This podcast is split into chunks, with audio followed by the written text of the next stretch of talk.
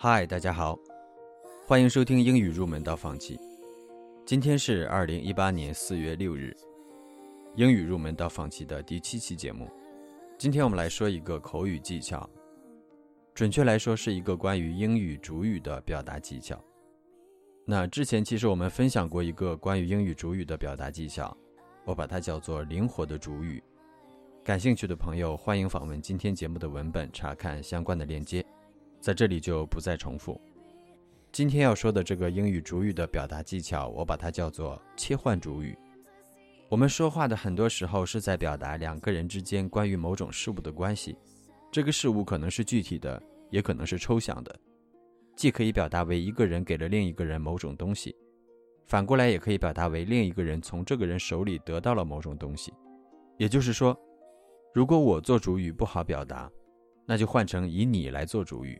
举个例子，银行批给了我三十万元按揭贷款。如果我们不知道按揭，也就是 mortgage 怎么说的话，那就换成当事人的另一方，以我为主语来表达，变成 I borrowed thirty hundred thousand yuan from the bank。再比如，你把感冒传染给了我。如果传染 infect 不会说的话，我们也可以换个角度，以我做主语。说成是，I got the code from you。比如，你们这儿可以刷卡吗？如果刷卡不会说，那就换成我做主语，变成，Can I use bank card here？这样来看是不是简单多了？感谢收听英语入门到放弃，我们下期节目见。